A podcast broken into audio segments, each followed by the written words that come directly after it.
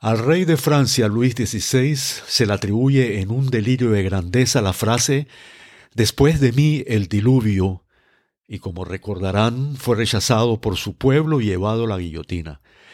Siempre existirán en la historia gente soberbia y altanera como Luis XVI, Napoleón, etc., que han terminado mal y que en el fondo lo que esconden es un profundo vacío en sus almas.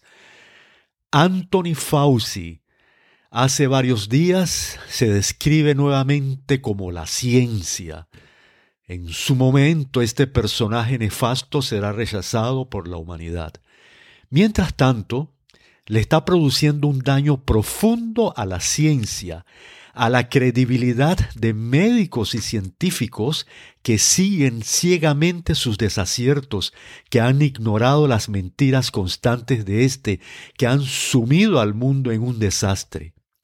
Las mascarillas, la cuarentena, el aislamiento social, el origen de la pandemia, la seguridad y eficacia de las vacunas en medio de la negación de los tratamientos, Todas estas cosas han producido muerte y desasosiego.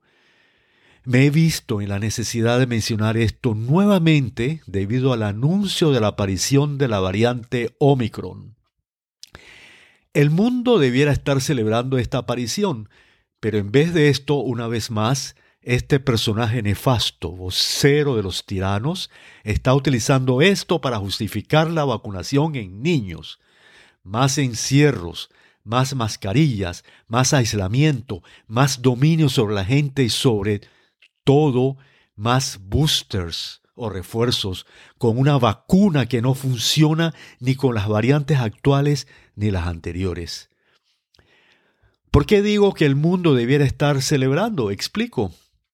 Esta variante proviene de una parte del mundo donde la tasa de vacunación es sumamente baja y la tasa de inmunidad natural creada por el padecimiento de la enfermedad natural es sumamente alta. Esto significa que esta variante es producto de una modificación natural del virus siguiendo el concepto básico conocido de la inmunología de que el virus se va modificando en estas circunstancias para lograr una mayor y mejor sobrevivencia, compartiendo mejor con su hospedero, que es el ser humano. Esto es logrado a través de una mayor transmisibilidad y una disminución dramática de la letalidad. Esto ha sido confirmado con lo expuesto por los científicos sudafricanos a través de la jefa de la Asociación Médica Nacional, de que los síntomas son mínimos y las personas se recuperan rápidamente sin necesidad de ir al hospital y mucho menos ser internado. Esto es totalmente diferente a lo que está documentado o ocurriendo en el resto del mundo, donde se desarrolla un proceso de selección natural del virus, forzada por una agresión masiva de este a través de vacunas que utilizan solo una parte de este, la proteína spike, dándole oportunidad al virus que escape haciéndose más fuerte y letal hasta lograr su objetivo de mayor supervivencia utilizando otro camino, donde no comparte con su hospedero, sino haciéndose más letal y matando a éste, como, como se comenzó a ver entre los vacunados en todos los países con alta tasa de vacunación. Esto último, tal como está expuesto por los epidemiólogos moleculares, lo he explicado en episodios anteriores. Ahora, lo que quieren es promover la vacunación masiva en África, lo cual potencialmente podría generar una distorsión inmunológica, interrumpiendo lo que podría ser el inicio de la transformación de esta pandemia en una endemia tal como son el resto de las enfermedades respiratorias. Amanecerá y veremos. Mientras tanto, mis respetos por los africanos. Tal como me comentó mi mejor amigo, comienzo a tener un mayor respeto por los africanos, por su posición, posición valiente en esta, en esta pandemia y su posición en cuanto a esta vacunación.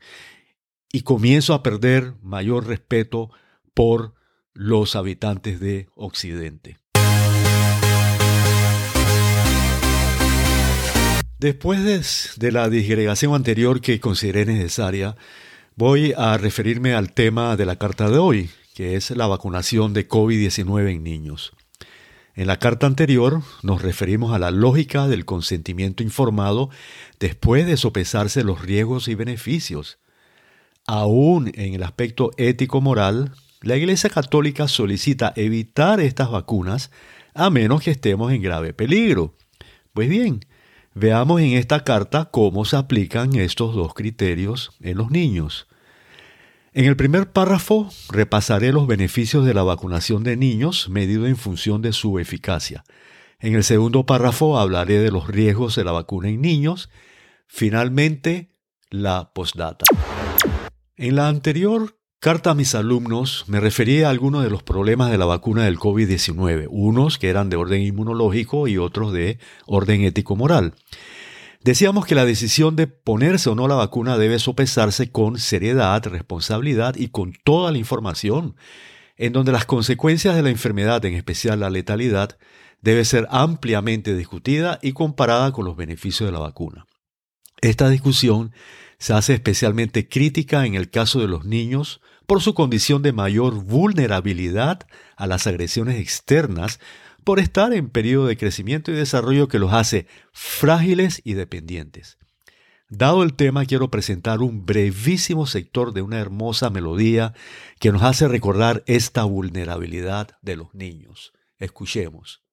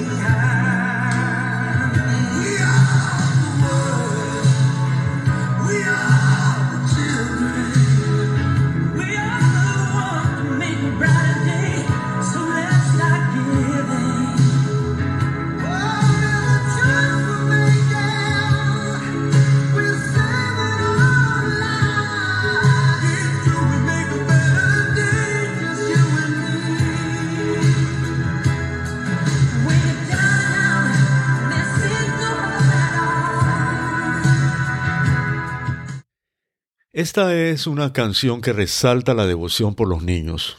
Algunos de los artistas han muerto, pero otros son parte de los llamados grupos progresistas aliados con la tiranía, mientras que otros simplemente no se han manifestado en este momento a favor de los niños. Bueno, así es la vida.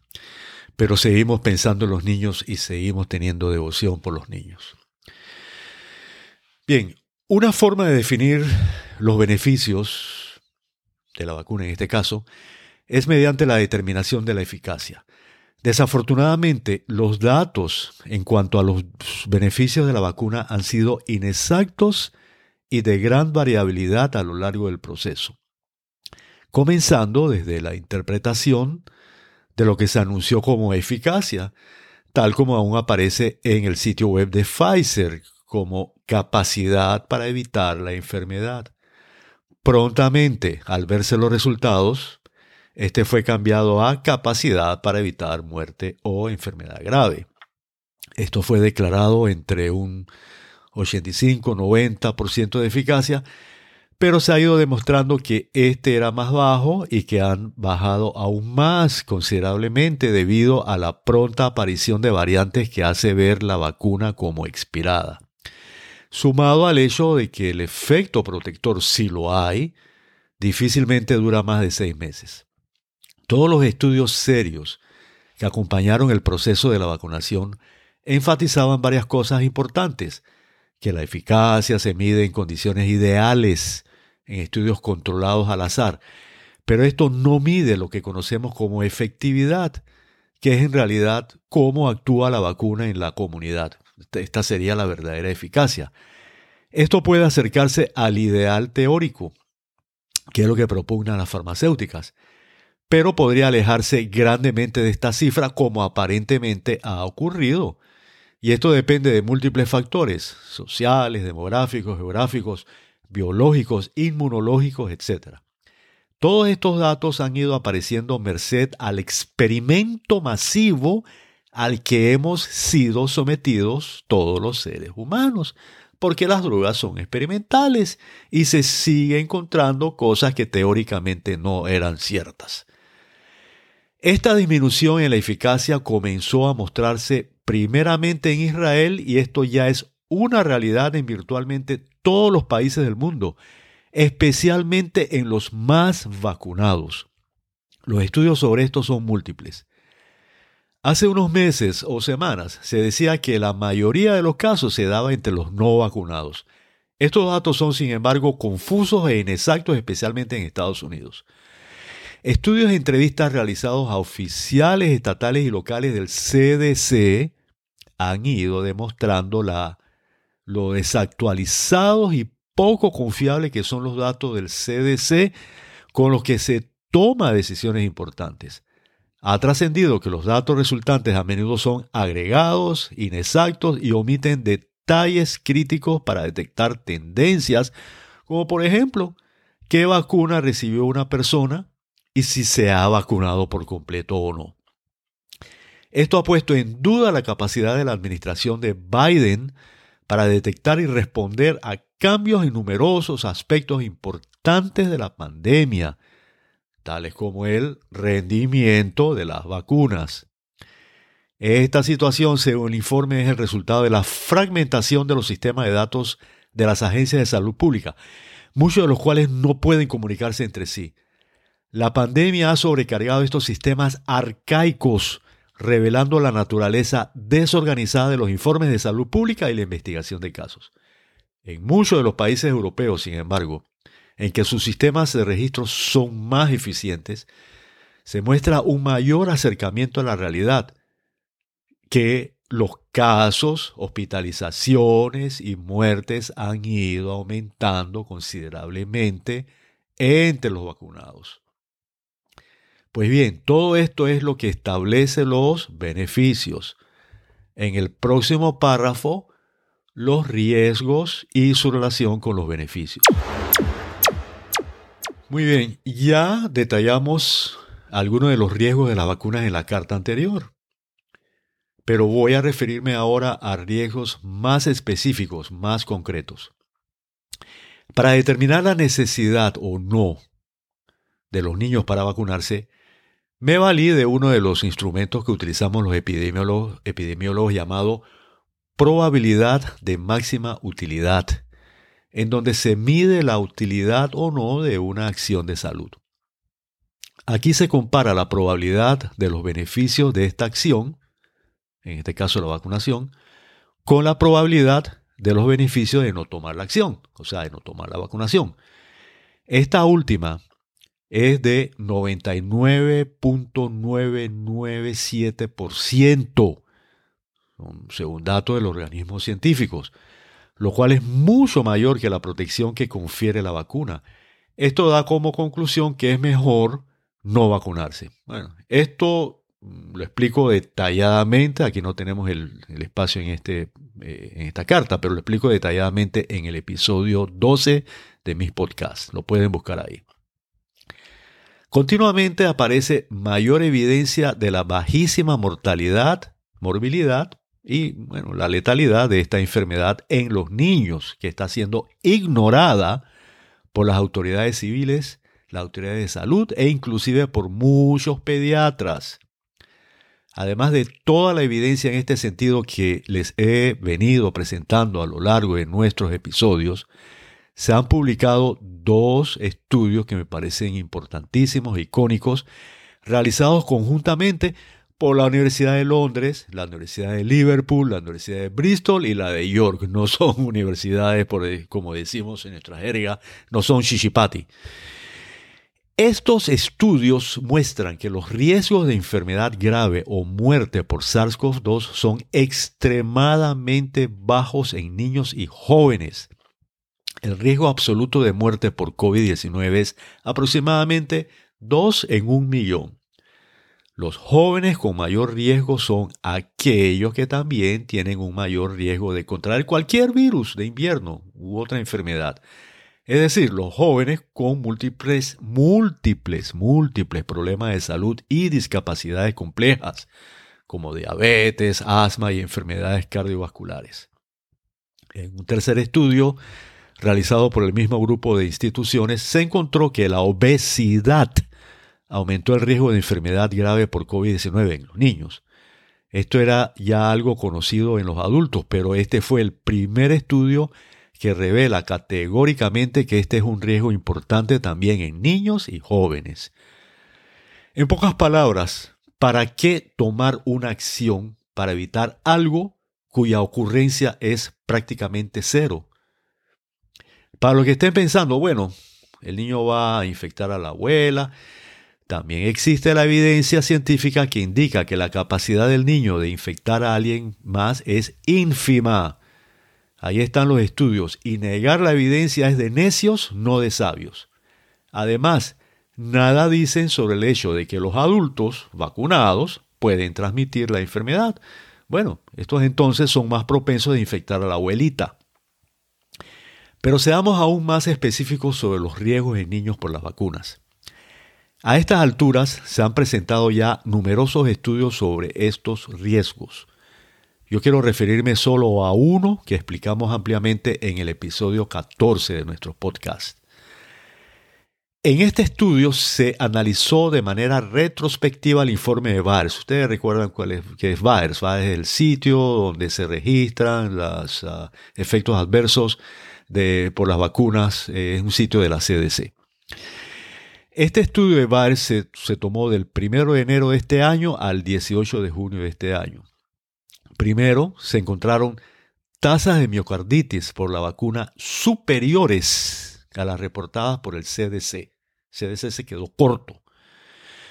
Luego hicieron un, análisis riesgo-beneficio con los datos. Para esto se compararon las tasas de presentación de miocarditis entre los vacunados y aquella en los hospitalizados infectados de manera natural.